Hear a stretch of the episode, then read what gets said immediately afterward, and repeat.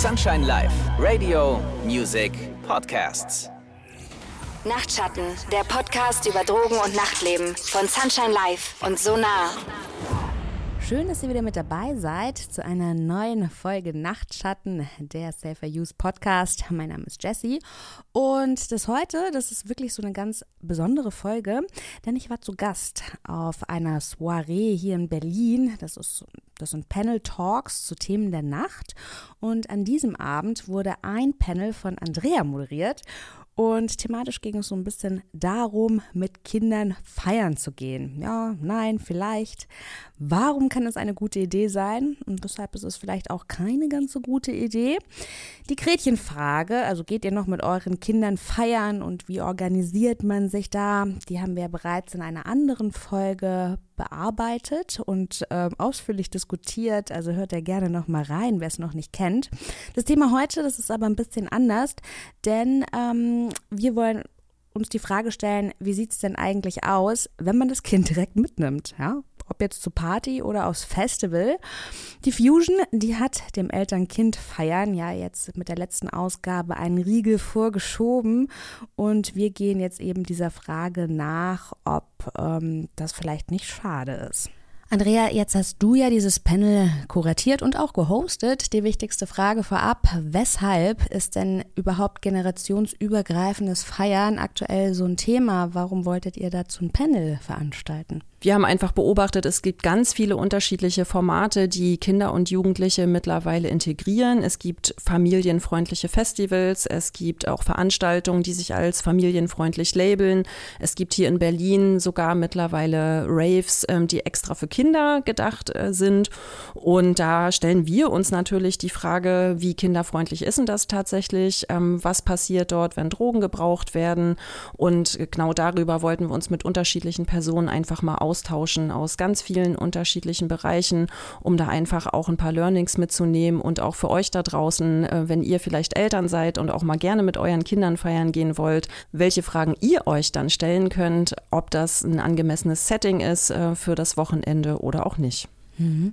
Jetzt hast du schon gerade gesagt, du hast die unterschiedlichen Menschen eingeladen. Ähm, vielleicht fangen wir mal an, diese vorzustellen und hören auch gleich ähm, rein in deren Statements, was die so, ich, die wichtigsten Statements, die sie auf deinem Panel dann geäußert haben. Den Anfang macht Alex. Wer ist das?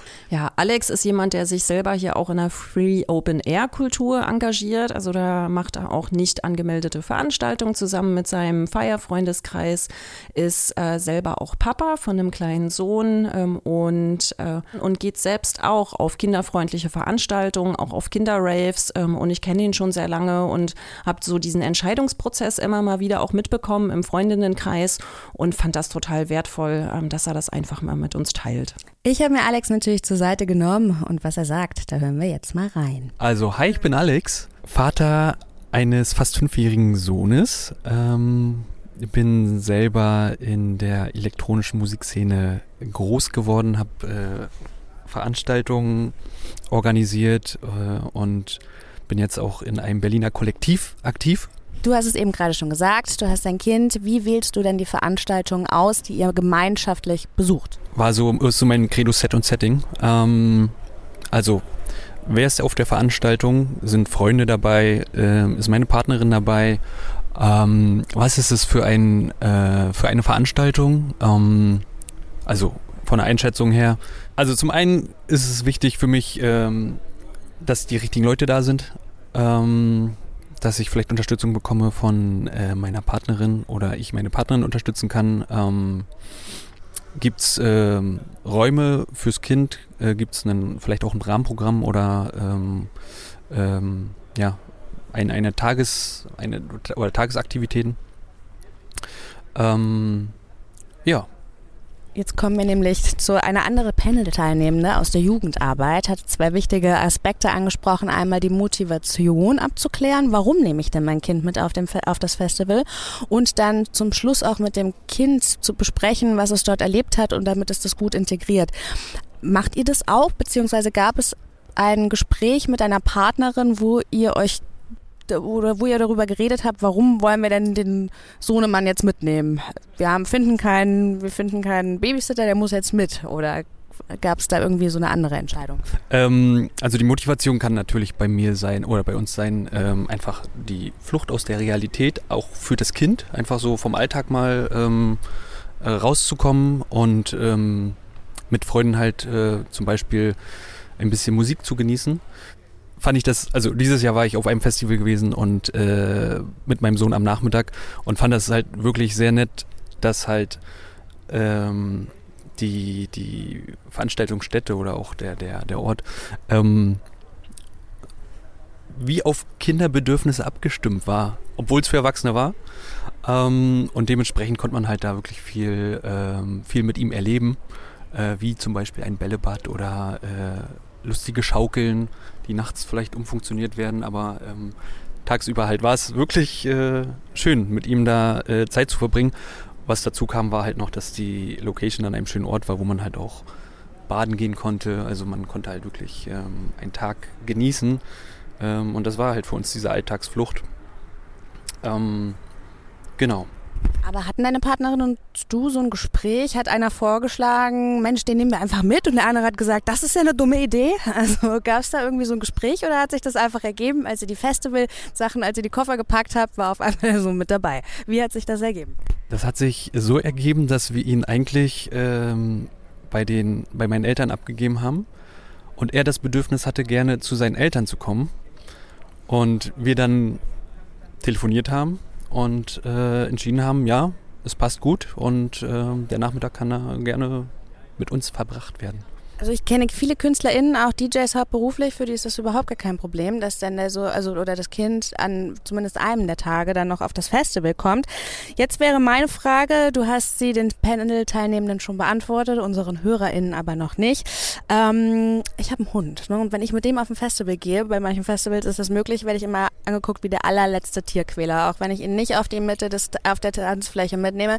Wie ist es bei dir? Gibt es da auch so Leute, die dann tuschen und sagen, guck mal, der hat ein kleines Kind dabei, was ist das denn für ein schlechter Vater? Nein. nee, tatsächlich ähm, habe ich die Erfahrung, äh, oder kann ich die Erfahrung nicht teilen. Ich weiß nicht warum, aber natürlich, ich beim Hund würde ich auch oder Tieren weiß ich auch nicht. Ja, aber es ist ja super, nee, ist ja super, dass du die Erfahrung nicht machst. Und es ist jetzt nicht so, dass ich den Hund mit auf den Dancefloor nehme. Ja? Also nur um das nochmal klarzustellen. Er ist auf dem Campingplatz, nicht mit auf dem Dancefloor. Ähm, ja, dann die abschließende Frage noch. Jetzt hast du ja schon ein paar Veranstaltungen gesehen. Es gibt ja auch Kinderdisco-Formate, vom Plank bis zum Senner ist das jetzt auch, glaube ich, Mode.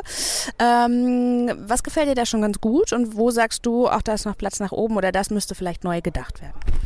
Äh, was ich gut fand bei den Veranstaltungen war halt, dass, dass das ganze Rahmenprogramm war wirklich auf die Kinder abgestimmt und ähm, es war ein Kinder-DJ da, es waren Bands, es war, es gab Eis, es gab ähm, das Essen war halt auf die Kinder abgestimmt, es gab Workshops für die Kinder, also großartig muss ich sagen. Ähm, was verbesserungswürdig sein könnte, wäre halt vielleicht genau sowas wie die schnelle Versorgung von hungernden Kindern.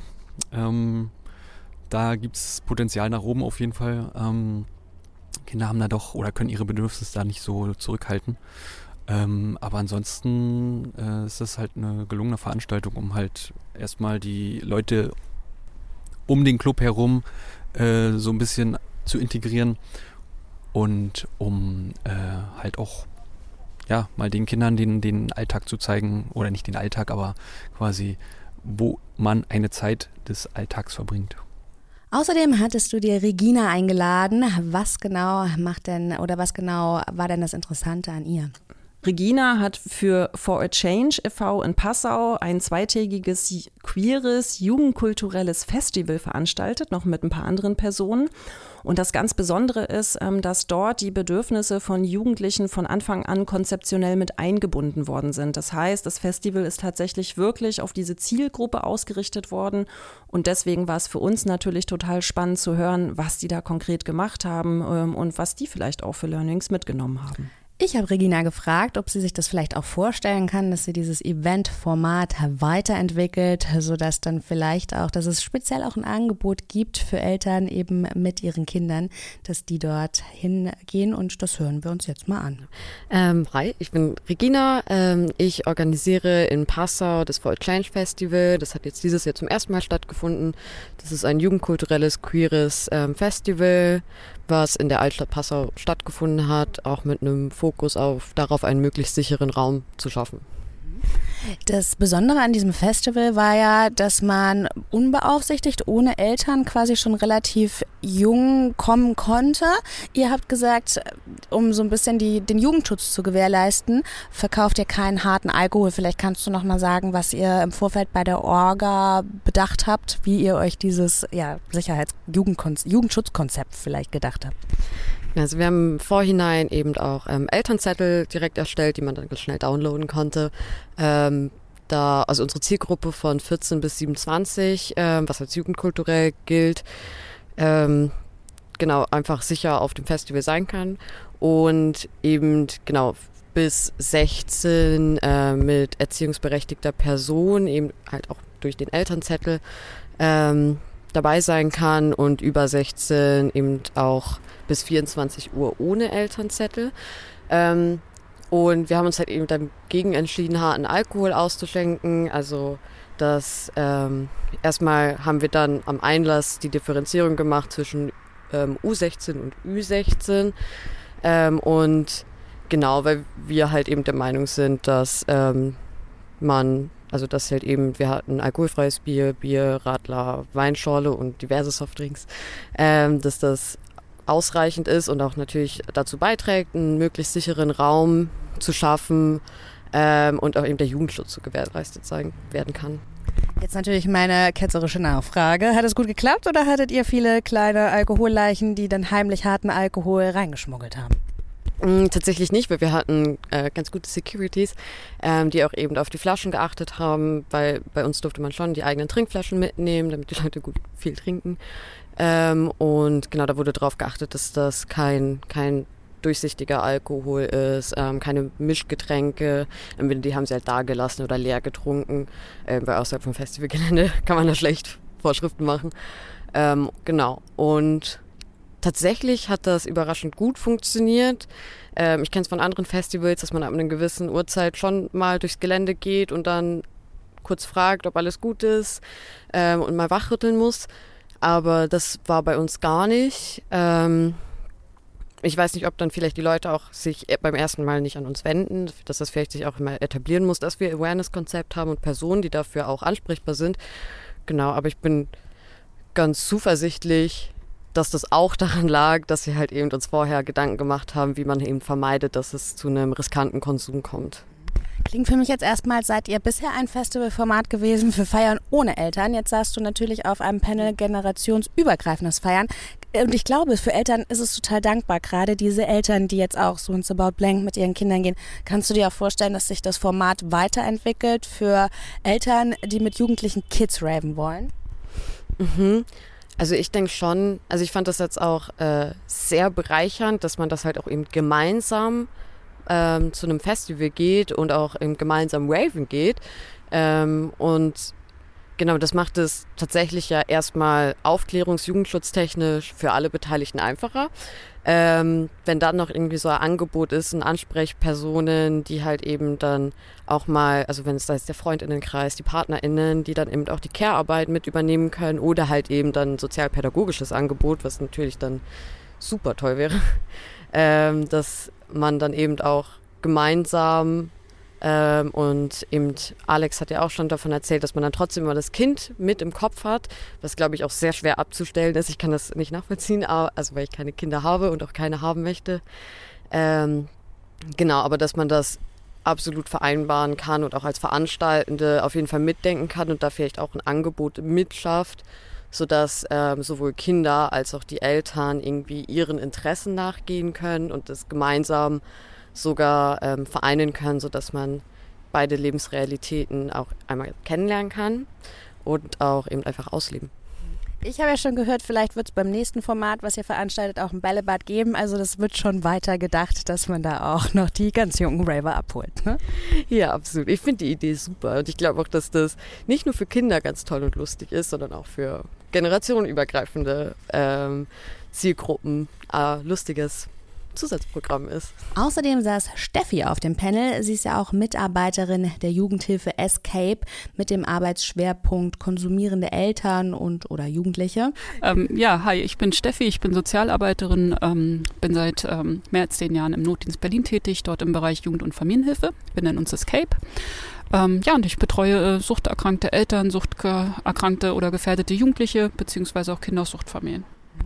Steffi, im Panel hast du gesagt, du wunderst dich, denn du wirst selten angesprochen, mhm. wenn es darum geht, Farbe, ähm, Partyvorbereitungen zu treffen. Ich persönlich finde das nicht verwunderlich, denn ich denke mal, es herrscht das Vorurteil, wenn ich da jetzt ehrlich rangehe, dann nimmt man mir sofort das Kind weg. Dem ist aber nicht so, ne? Genau, also mein Job ist eigentlich, Familien aufrechterhalten zu arbeiten. Wie geht Eltern äh, Verantwortung in Vereinbarkeit mit kindlichen Bedürfnissen vor dem Hintergrund auch einer Suchterkrankung? Also wir arbeiten wirklich mit Menschen, da äh, ist nicht mehr die Frage im Raum, ob sie abhängigkeitsgefährdet sind oder nicht, sondern sie sind es. Äh, und trotzdem würde ich per se sagen, schließt sich das nicht aus, guter oder schlechter, äh, schlechtes Elternteil zu sein. Man muss halt nur besonders und in diesem nur steckt sehr viel Verantwortung drin, die kindlichen Bedürfnisse berücksichtigen und ähm, sich auch selbstkritisch prüfen, stehen meine elterlichen Bedürfnisse zum Beispiel nach Feiern und auch vielleicht Drogen konsumieren zu wollen in dem Vordergrund? Oder kann ich, obwohl das mein Bedürfnis ist, auch dafür sorgen, dass es meinen Kindern damit gut geht, sie zum Beispiel äh, zu Hause zu belassen beim anderen Elternteil, während ich aber losziehe und feiern gehe, dann würde ich sagen, spricht da aus ähm, Kindeswohl dienlicher Sicht nichts dagegen. Hauptsache, die Kinder sind gut versorgt und betreut und beaufsichtigt. Das spricht, äh, führt mich direkt zur nächsten Frage, dass du ein paar konkrete Beispiele gibst. Was ist denn ein, naja, ich weiß gar nicht, ob es ein richtiges oder falsches, eine Motivation gibt, ein Kind mit auf ein Festival nehmen zu wollen, aber vielleicht ein fehlender Babysitter ist vielleicht nicht der richtige Grund. Was ist denn, sage ich mal, eine schöne Motivation oder wo du sagst, das ist eine unbedenkliche Motivation und wenn dieses und jenes gegeben sind, muss man sich da keine Gedanken machen? Also ich selber bin ja auch Privatmensch, ich gehe selber gerne auch auf Festivals. Ich kann total nachvollziehen, dass Eltern dieses besondere Flair, diese kokonartige Welt, dieses friedliche Miteinander, ausgelassen feiern, heterogene Gruppen kommen zusammen. Äh, es ist vielleicht auch ein geschützter Raum, dass man das irgendwie Kindern ermöglichen möchte, auch sagt, hey, ich Teil meiner Identität, meiner Lebensrealität, meiner Utopie, die ich irgendwie auch Kindern vermitteln möchte, spricht erstmal, finde ich, gar nichts dagegen, mit dieser Motivation auf ein Festival zu gehen. Ähm, was berücksichtigt werden sollte, ist, welche Art von Festival besuche ich denn dann mit meinem Kind? Ist das zum Beispiel ein Festival, was äh, die kindlichen Bedürfnisse äh, nach Spiel, Spaß, Spannung, äh, aber auch Rückzugsmöglichkeiten, wenn ich gerade überhitzt, überfordert bin als Kind oder auch Momente erlebe, die ich vielleicht gerade nicht so cool finde. Kann ich mich zurückziehen? Gibt es Familiencamps? Gibt es äh, Kinderspaces? Gibt es dort vielleicht auch Personen, die ich ansprechen kann, wenn meine Eltern gerade nicht alle verfügbar sind? Bin ich vielleicht als Eltern auch in der Lage, andere mitzunehmen? Gibt ja zum Beispiel auch Eltern, die sich zusammentun und sagen, wir gehen gemeinsam auf ein Festival. Wer äh, übernimmt dann hauptverantwortlich die Versorgung, Betreuung der Kinder?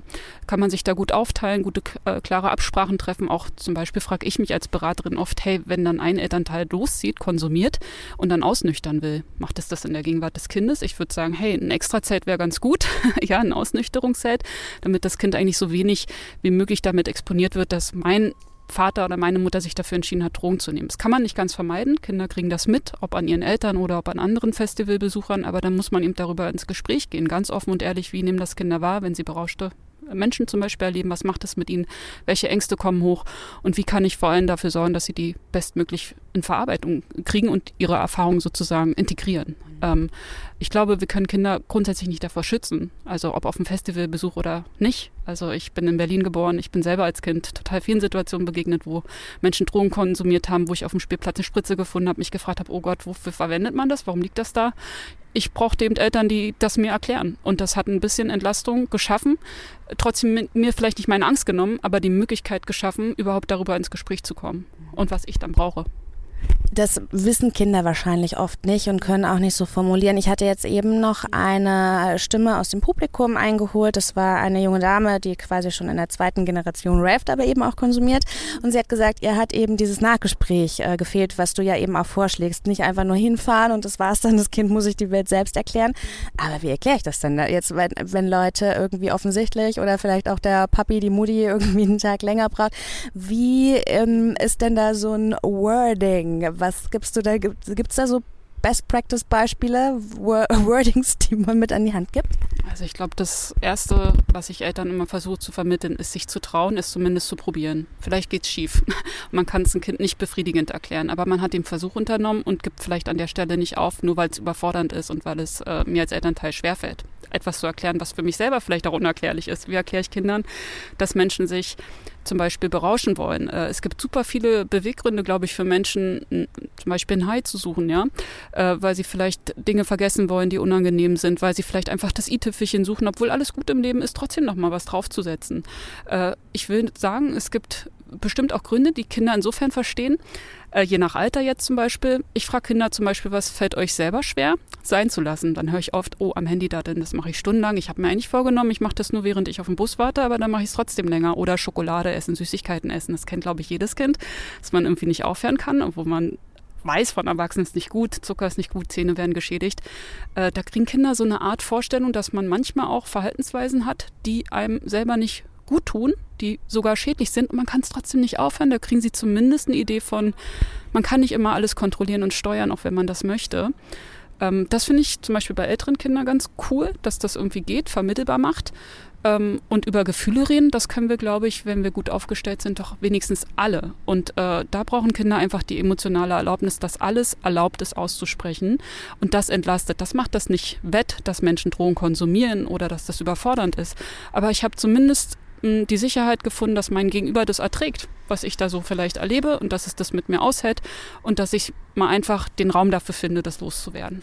Andrea, was du jetzt in meinen Augen mit Steffi gemeinsam hast, das ist ja die beratende Funktion in eurer Arbeit und damit einhergehend vielleicht eben auch, dass nicht alle, die eine Beratung jetzt bei euch in Anspruch nehmen, ganz ehrlich und transparent zu euch sind. Das sind diese Menschen bestimmt nicht, weil sie euch vorsätzlich belügen wollen, sondern ich gehe davon aus, dass das, dass die ähm, Unehrlichkeit der Menschen daraus resultiert, dass sie unsicher sind und vielleicht sogar Angst haben, dass ihre Ehrlichkeit negative Folgen haben könnte. Ähm, ich nehme jetzt mal so ein ganz einfaches Beispiel. Ich bin alleinerziehende Mutter, Freizeitkonsumentin, ich möchte auf ein Festival. Wäre das denn so, dass wenn ich jetzt zu dir kommen würde und ich würde ehrlich mit dir darüber ähm, diskutieren, ist die Angst gerechtfertigt, dass das Jugendamt gerufen werden muss und mir meine Kinder weggenommen werden? Da muss ich tatsächlich ganz ehrlich sagen, es kommt darauf an, ähm, bei welcher Beratungsstelle man diese Fragen stellt. Ähm, bin ich in einer Familienberatungsstelle, die gut informiert ist, die weiß, was Freizeitdrogengebrauch ist, dass nicht jeder gleich abhängig ist? Oder bin ich äh, in einer Drogenberatungsstelle, die vielleicht noch nicht ganz auf dem heutigen Stand ist ähm, und auch vielleicht noch so ein bisschen stigmatisiert? Was wir uns natürlich wünschen, ist eine ganz große Offenheit auch in der Sucht- und Drogenhilfe, viel mehr über den Freizeitdrogengebrauch zu sprechen. Und genau das wäre dann beispielsweise bei Steffi der Fall oder ist auch bei uns im Drogennotdienst ähm, oder auch bei Vista, dass wir dann erstmal gemeinsam schauen, wo stehe ich dann mit meinem Konsum, wie bewerte ich das selber tatsächlich tatsächlich, ähm, welche Rolle spielt Kinderschutz dabei? Ne? Also bin ich als Person sorgeberechtigte Person, also als Mama oder als Papa beispielsweise, in der Lage, das Wohl meines Kindes trotz Feierei immer an erster Stelle zu stellen. Und so funktionieren dann tatsächlich auch die Gespräche, dass wir zusammen schauen, okay, wie organisiere ich das dann? Kann ich mir danach auch eine Pause nehmen? Und das sollte auf jeden Fall überhaupt nichts Stigmatisierendes haben, sondern eher was Reflektierendes. Ähm, wir geben auch gerne dann Fragen an die Eltern, die uns solche Fragen stellen würden. Ich kann aber tatsächlich auch total verstehen, dass da so ein bisschen Angst vor Stigmatisierung oder auch vor Sanktionierung mitschwingt. Ähm, dann auch äh, Jugendämter oder Jugendhilfe. Ähm, das sind alles so Begriffe, die gerade in der Presse und auch in anderen Medien äh, nicht so positiv gelabelt sind. Und auch da, ähm, denke ich mal, wird sich in den nächsten Jahren noch mal einiges tun, dass wir viel mehr darauf schauen, wie können wir denn Eltern unterstützen, überhaupt nicht zu erkranken und einfach wirklich eine gute Verantwortung zu übernehmen. Denn Feiern feiern gehen und Partydrogen in einem bestimmten Maß äh, zu gebrauchen als Eltern ist grundsätzlich überhaupt kein Problem. Es ist ja auch kein Problem, wenn ich abends ausgehen möchte und ich möchte ein paar mehr Bier über den Durst trinken. Ne? Also ich meine, da müsste man sich ja eben auch ähm, dieselben Fragen, genau dieselben Fragen stellen. Ist ja dann, ob die Substanz jetzt legal ist oder ähm, nicht legal ist ja, spielt ja dabei eher eine untergeordnete Rolle. Ich würde gerne nochmal auf diesen Stichpunkt, solange das Wohl des Kindes erfüllt ist, denn das hat auch Steffi auf dem Panel gesagt. Sie hat gesagt, im Prinzip ist es, findet sie es total toll, wenn man so ehrlich ist und den Wunsch ähm, an sie heranträgt und dann zeigt sie da auch Strategien auf, wie das gehen kann, eben, dass das Kind gut untergebracht ist, wie zum Beispiel bei den Eltern oder bei irgendjemand anders, der dann halt in der Zeit auf das Kind aufpasst. Was ja auf dem Panel auch unterschieden worden ist, ist einmal mit Kind zu feiern und ohne Kind zu feiern. Hm, also ich glaube, was sie da gesagt hat, das fand ich auch sehr spannend, ist, wenn man mit dem Kind feiern geht, muss natürlich auch, also wenn es optimalerweise sind jetzt zwei Elternteile, der eine ist dann immer nüchtern, kümmert sich ums Kind, dass das irgendwie gut abgesprochen ist, aber man muss sich dann später auch hinsetzen mit dem Kind und besprechen, was das Kind dann erlebt und gesehen hat. Ne? Das auf jeden Fall. Und zentral ist aber auch ganz am Anfang die Frage, was will ich dann eigentlich von diesem Feierwochenende, von diesem Festival, von dieser Veranstaltung? Geht es darum, dass ich da eine gute Zeit habe oder geht es darum, dass ich mit meinem Kind eine gute Zeit habe ähm, oder ich möchte einfach, dass das Kind mit dabei ist, weil ich irgendwie die Idee davon habe, ich möchte meine Lebensrealität ähm, auch anders mit meinem Kind teilen. Und das ist eine ganz zentrale Frage. Ähm, dann, wenn ihr diese Frage damit beantwortet, na, ich möchte feiern gehen, ähm, dann lasst das Kind lieber zu Hause. Man muss das auch nicht immer paritätisch äh, in der Elternschaft aufteilen. Man kann sich beispielsweise bei Festivals auch einfach in einem Freundinnenkreis zusammentun, ähm, vielleicht auch mit anderen Freundinnen, die Kinder haben, so dass jeder quasi mal dran ist. Aber grundsätzlich checkt bitte vorher, ist äh, kinderfreundlich auch wirklich drin? Steht das nur drauf? Also da geht es auch um solche Sachen wie Lärm, ähm, gibt es Konsumorte beispielsweise, wo nicht offen konsumiert wird? Wisst ihr dann auch, ähm, wie ihr Fragen beantwortet, wenn äh, eure Kinder dann fragen, warum sind die äh, Leute dann so komisch drauf? Und äh, könnt ihr auch entsprechend dann reagieren ähm, und einen Schutzraum bieten für das Kind? Weil das ist tatsächlich insbesondere bei Kleinkindern ganz zentral, dass deren Bedürfnisse äh, auf jeden Fall während der gesamten Veranstaltung immer an erster Stelle stehen. Und das muss grundsätzlich gewährleistet sein. Mhm. Du hast gerade ein schönes Stichwort genannt, dass die Lebenswirklichkeit äh, mit dem Kind zu teilen. Und jemand, der im Publikum saß und das machen möchte, ist Corinna. Die hat nämlich gesagt, Mensch, Party bedeutet ihr so viel und sie findet es so schön, es gibt ihr eine gute Zeit. Sie möchte einfach sowohl die Location, ähm, auch die Party ihrem Kind zeigen. Und es gibt natürlich mittlerweile so spezielle Partys, spezielle Formate, unter anderem vom About Blank, aber auch vom Senna. Ähm, Corinna war jetzt, äh, ist jetzt selber Stammgästin im About Blank und hat dann gesagt, und da hat sie ihr Kind sehr gerne mit auf diese Kinderparty genommen. Und ich habe mir natürlich einen O-Ton geholt, weil auf diesen Kinderpartys, ich wollte wissen, wird da auch Rolf Zukowski gespielt oder wie kann man sich das vorstellen? Corinna Corinna erklärt uns das jetzt. Ja, ich bin Corinna, bin 43 Jahre, bin Mutter von einer sechsjährigen Tochter und gehe auch nicht mehr so viel wie früher feiern, aber immer noch gerne feiern und auch mal mit Kind. Hm. Und das mit Kind ist ja das Besondere. Jetzt fand ich das ganz schön, als du dem Publikum deine Motivation verraten hast.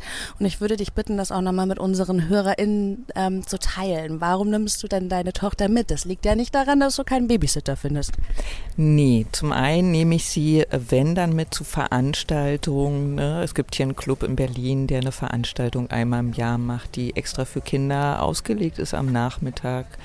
Und meine Motivation, warum ich mit ihr da schon mehrmals war, ist, ähm, ihr auch mit ihr teilen zu können, was auch ein Teil meines Lebens ist. Und es ist halt ähm, das Nachtleben.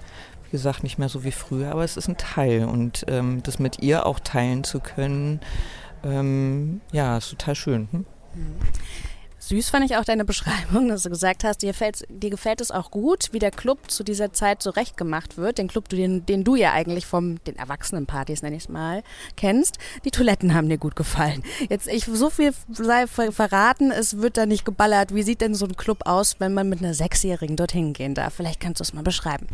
Dann sind da zum einen so auch auf dem Weg zu den Toiletten, äh, sind dann auf den ähm, Erhöhungen, wo sonst nachts Leute sitzen, sich unterhalten, chillen, sind dann Wickelauflagen und auf den Toiletten sind so kleine, diese kleinen Aufsätze, damit die Kleinen auch auf den Toiletten sitzen können. Genau.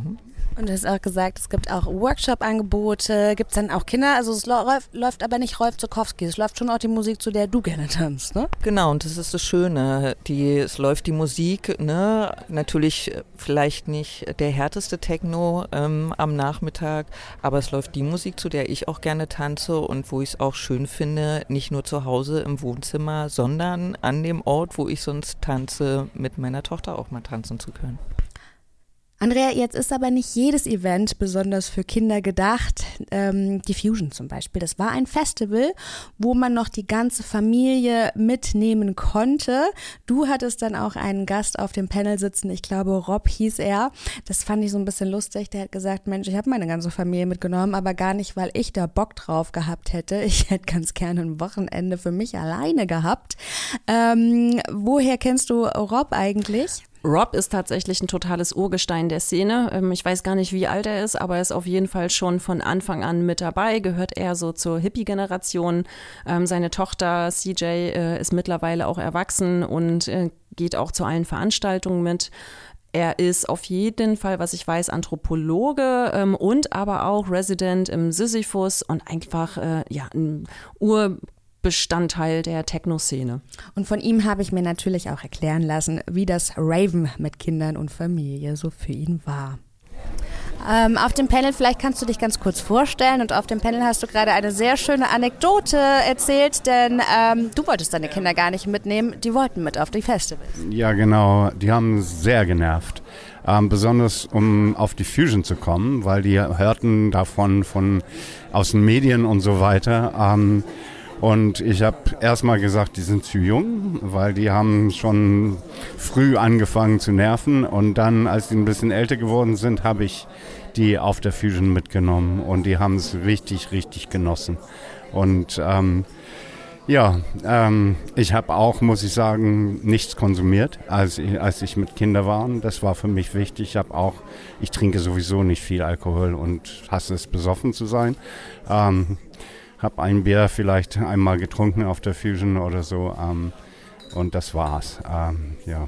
Da warst du natürlich sehr nüchtern. Hattest du denn noch Freude, obwohl die Kinder dabei waren? Ja, ich hatte auch Freude. Ich muss sagen, ich hätte es lieber ohne Kinder. Ich wäre lieber ohne Kinder da gewesen, aber ich hatte Spaß.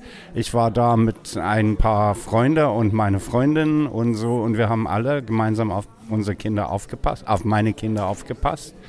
Ähm, und das lief ganz gut. Aber für mich war es dann klar, ich nehme keine Substanzen, was ich sowieso sehr selten tue und damals tat, ähm, sehr, sehr bewusst und wenig auf Festivals, ja, muss ich sagen. Und eine ungewöhnliche Geschichte noch, denn du wurdest quasi von deinem Sohn dazu animiert, mal Ecstasy zu probieren. Ne? Das ist ja eigentlich auch ungewöhnlich. Ja, das ist ungewöhnlich. Ich meine, ähm, der kannte mich äh, sehr gut. Ich war, bin sein Vater und äh, der wusste, dass ich Hippie bin und dass ich äh, Cannabis geraucht habe und dass ich mal ab und zu LSD genommen hatte. Sehr bewusst, muss ich sagen, und immer in kleine Gruppen, nie auf Festivals. Ich war ganz, ganz früh dabei, Psycare zu machen in England, als es völlig unbekannt war und gar nicht Psycare hieß. Ähm, das war viel mehr meine Aufgabe, als selber was zu nehmen auf Festivals.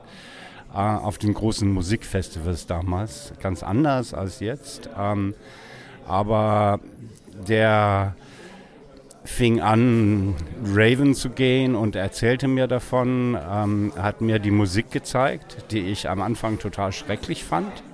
Dann habe ich mich dran gewöhnt und fand die dann sehr, sehr schön und er hat mir meine erste Ecstasy-Tabletten gegeben, ins, äh, ungefähr 91 oder so, sehr früh.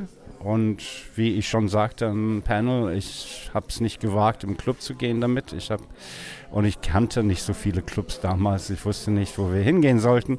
Ich habe die zu Hause mit meiner Freundin ausprobiert und wir hatten eine richtig schöne Zeit. Wunderschön. Und dann haben wir langsam Clubs entdeckt und ähm, gingen dahin, aber sehr selten haben wir es genommen am, am Anfang, weil wir aus nicht wussten, wo wir es herkriegen. Ähm, aber es fing an und dann blieb es immer bei so alle vier Monate höchstens. Und Gott sei Dank bin ich immer da, dabei, dabei geblieben und deshalb suchte ich nicht dringend nach diesen ersten Erfahrungen, was hier auch schon erwähnt worden ist vorhin. Ja. Vielen, vielen Dank. Ja, Andrea, aber die Zeiten, dass man die ganze Familie mit auf die Fusion nehmen konnte, die ist jetzt vorbei. Wie findest du das? Findest du das gut oder findest du das schade? Also ich persönlich begrüße die Entscheidung sehr. Die Fusion ist ein Riesenfestival. Ähm, da kann man kaum den Überblick über die erwachsenen Personen behalten. Ganz viele Menschen sind ganz unterschiedlich unterwegs. Manche konsumieren moderat, äh, manche sind schon richtig weit rausgeschwommen. Ähm, wenn ich äh, an meine eigenen Fusion-Besuche denke, war ich an der einen oder anderen Stelle auch ein bisschen irritiert. Ähm, wie weit äh, manche Leute rausgeschwommen sind, ähm, musste das für mich selber auch verstoffwechseln und stelle mir da wirklich dann auch die Frage, wie ist denn das für Kinder? Und dann geht es nicht nur darum, was man beobachtet, was Kinder dann vielleicht auch antizipieren, Reflektieren, Denken. Da geht es auch darum, ähm, wie können wir danach mit Kindern das so ein bisschen besprechen, das einordnen, sodass sie das auch gut verstoffwechseln können. Und es geht ja auch um solche Themen wie Lärmbelästigung beispielsweise oder Menschen, die intoxikiert sind ähm, und unabsichtlich Grenzen überschreiten. Ne? Das sind alles so Themen, ähm, wo ich glaube, dass bei der Größe des Festivals, wenn das nicht fest konzeptionell verankert ist und nicht ein komplett geschlossener Bereich ist, der wirklich nur auf die Bedürfnisse von äh, Kindern, vor allem den Kleinkindern ausgerichtet ist, da kann das nicht so ganz gut funktionieren. Von daher äh, finde ich richtig gut. Und wer weiß, äh, vielleicht wird es ja nochmal überarbeitet. Äh, gucken wir uns dann an. Ich wollte gerade sagen, wenn äh, die Nachfrage wirklich so hoch ist, vielleicht gibt es ja dann eben zukünftig wirklich so einen abgetrennten Bereich, wo dann eben nur Eltern, ich sag mal, die, die About Plank Party in der Fusion-Ausgabe oder so. Ja, das wäre großartig. Und aufgrund und ich sage jetzt mal, auf eben Grund dieser Nachteile gab es auch nicht nur positives Feedback aus dem Publikum. Besonders spannend fand ich hier und auch reflektiert fand ich die Aussage einer jungen Frau, die eben gemeint hat, sie würde das alles so gerne auch cool finden, wie Menschen das Bedürfnis haben, mit ihren Kindern zu feiern auf Festivals oder welchen Partys auch immer. Aber sie selbst ist da nun mal vorbelastet, denn sie ist ähm, bereits zweite Generation Raverin, hat sie sich genannt. Sie sagte, sie hat schon sehr früh mitbekommen, eigentlich schon immer, so solange sie zurückdenken kann, dass ihre Eltern feiern. Und wenn ich feiern sage, meine ich eigentlich ballern. Und ähm, mit ihr hat halt niemand darüber geredet. Also sie musste, sie hatte nicht die Möglichkeit, das zu integrieren, weil sie einfach niemand erklärt hat. Und ähm, sie hat dann halt auch gesagt, sie musste diese Charakteristika intoxikierter Menschen selbst erlernen. Sie hat schon gemerkt, dass die Erwachsenen das irgendwie, dass die merkwürdig sind, dass sie nicht immer, aber sie konnte sich halt nicht erklären, warum das so ist. Und das hat sie sehr verängstigt und auch verstört. Und ich kann das verstehen. Und sie ist da, also zudem auch noch in einem konservativeren Teil Deutschlands ähm, groß geworden geworden. Es war also nicht das laissez-fairere Berlin, wo man wahrscheinlich dann auch noch so einen Stempel aus von Kind aus schwierigem Haushalt oder so drauf bekommen hat.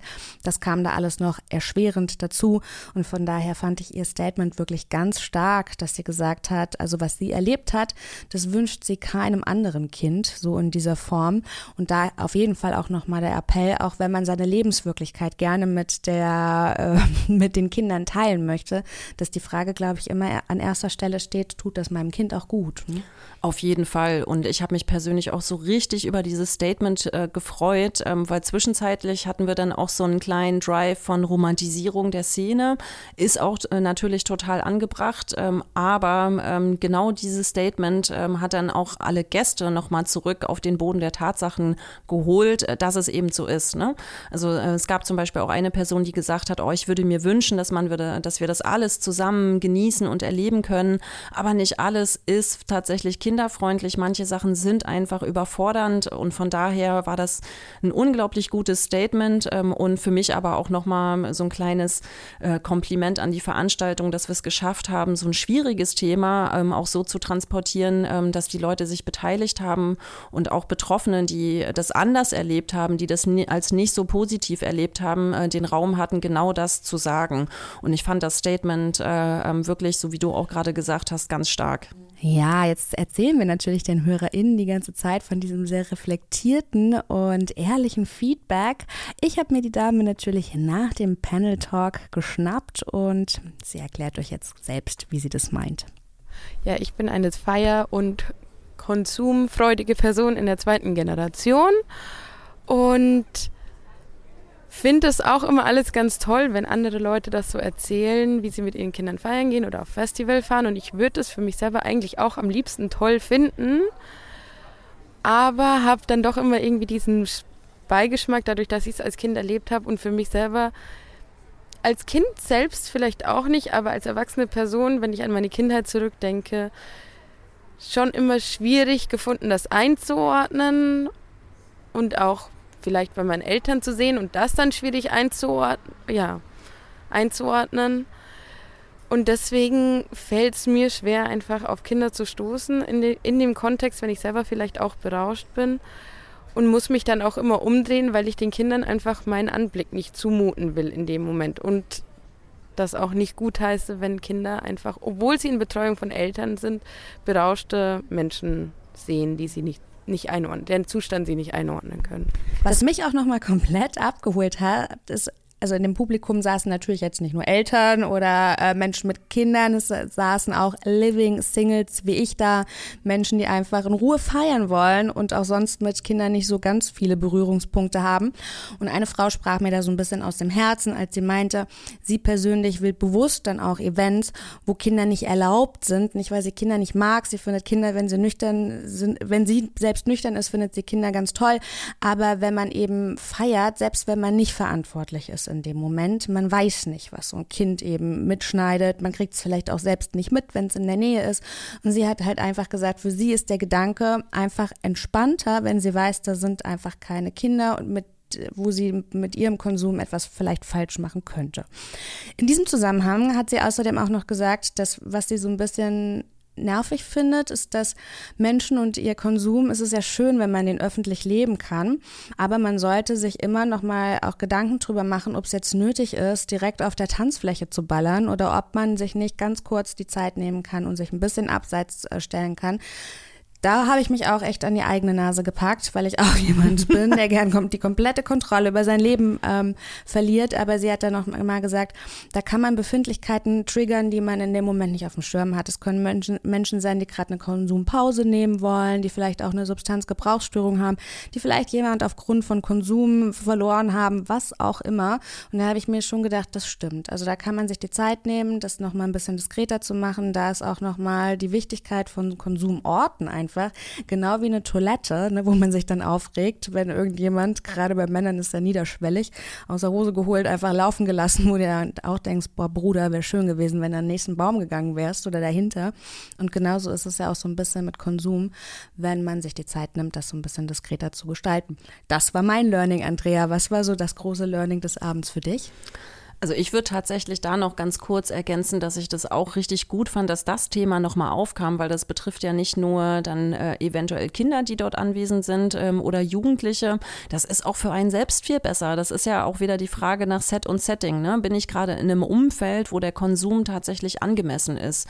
Und ich bin ganz bei äh, der Person, die dann äh, gesagt hat, ja, ich will das auch einfach nicht. Ich möchte nicht, dass ein Kind mich intoxikiert erlebt. Ich verspüre da dann so ein komisches Gefühl von Verantwortung und genau darum geht es ja, sich die Frage zu stellen, ist das hier der angemessene Ort ähm, und sich vor allen Dingen für sich selber auch die Zeit zu nehmen. Ja, auf einer Tanzfläche legen wir, machen wir eben nicht unser Handy-Display vorher mit einem kleinen Alkotupfer sauber. Wir nehmen häufig dann nicht unser Ziehröhrchen, sondern ich habe auch schon Leute gesehen, die dann direkt aus der Tüte ihr Keter ziehen. Und das hat für mich äh, dann eigentlich nicht mehr so viel mit risikoarmem Konsum zu tun. Und von daher, ey, es gibt mittlerweile wirklich in ganz vielen Berliner Clubs ähm, Orte, die nicht sofort einsehbar sind, die nicht Clubtoilette sind, äh, nutzt es einfach. Macht doch auch einfach ein äh, geiles kleines Ritual mit euren Freundinnen ähm, da draus. Guckt drauf. Äh, ihr habt dann auch so ein bisschen den Überblick, was haben äh, eure Begleitung genommen fand ich ein richtig gutes Statement. Mhm. Jetzt meine Frage auch nochmal. Ähm, das Ziel dieser Veranstaltung war ja auch, sich zu fragen, was ist denn jetzt eine kinderfreundliche Party? Also kann ich jetzt nur ins About Blank und Senna hier in Berlin gehen oder was äh, sagst du vielleicht auch als Veranstaltende, wenn ich das Ziel habe, ein familienfreundliches Festival zu organisieren, was muss ich denn da auf dem Schirm haben? Ja.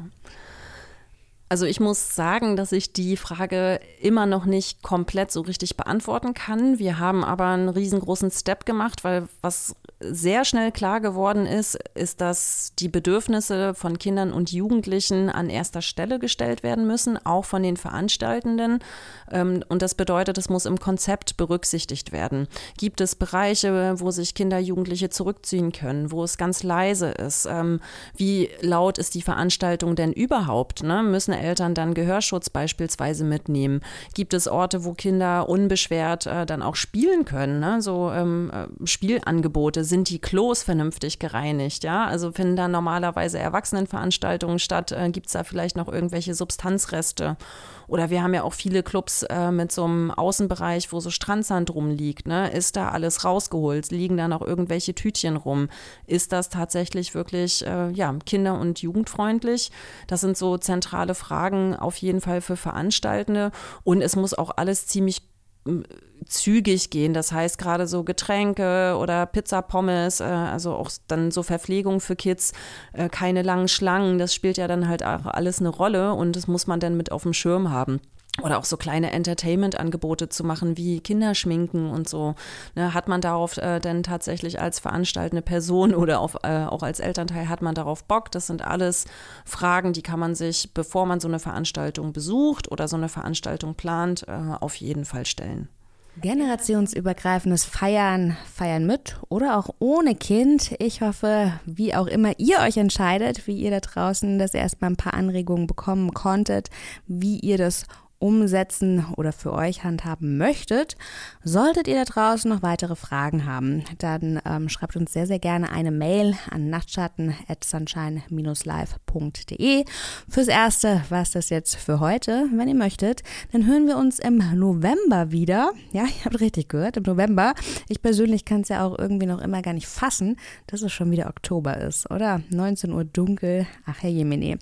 Falls ihr jetzt denkt, ach, ein Monat ist aber noch ganz schön lange Zeit, Zeit, dann überbrückt doch gerne die Zeit mit einem Podcast aus dem Sunshine Live Universum. Da ist zum Beispiel mein Kollege Felix Kröcher, der macht auch einen ganz wundervollen ähm, Podcast. We Are the Night heißt der. Ansonsten hören wir uns dann wieder, wie gesagt, im November. Kommt erstmal gut durch den Oktober und ich freue mich, wenn ihr wieder einschalten möchtet. Nachtschatten, der Podcast über Drogen und Nachtleben von Sunshine Live und Sonar.